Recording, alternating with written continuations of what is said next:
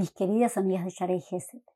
Estamos en el mes hebreo de Lul, el tiempo de más cercanía con nuestro Creador. La frase que envuelve este mes es Amelech Basadeh. El rey está en el campo. Todas las aperturas para poder hacer chuba.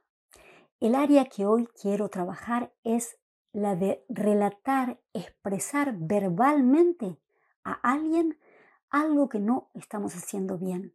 Esto trae muchísimo bienestar a nuestra vida y en la relación. Una amiga me contó que estaba pasando por una situación muy complicada. A los hijos los trataba bien, a los padres también, amigos también. Con él que se desquitaba todo el tiempo era el marido. Quejas, dramas a él.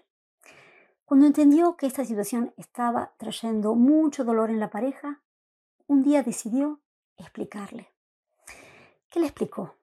Sos la persona más cerca, con la que tengo más confianza. Por esto te trato de esta manera. Pero no está bien. En ese momento empezó a cambiar. El marido también entendió.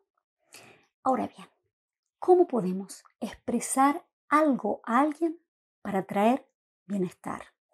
Esto es tan importante. La fuerza que tenemos del habla es sin fin. Hablamos todo el tiempo. Mandamos información por nuestros teléfonos. Expresamos a una y otra persona en la calle, en nuestra vida, en nuestra casa. Distintas frases, distintos contenidos. Te sugiero tratar de poner esta fuerza en la chuba. ¿Cómo poder traer corrección con alguien a través no de una justificación vacía, de una justificación verdadera. Me duele mucho esto que está pasando y por eso reacciono de esta manera. Es un comienzo de salud mental y salud en nuestro corazón.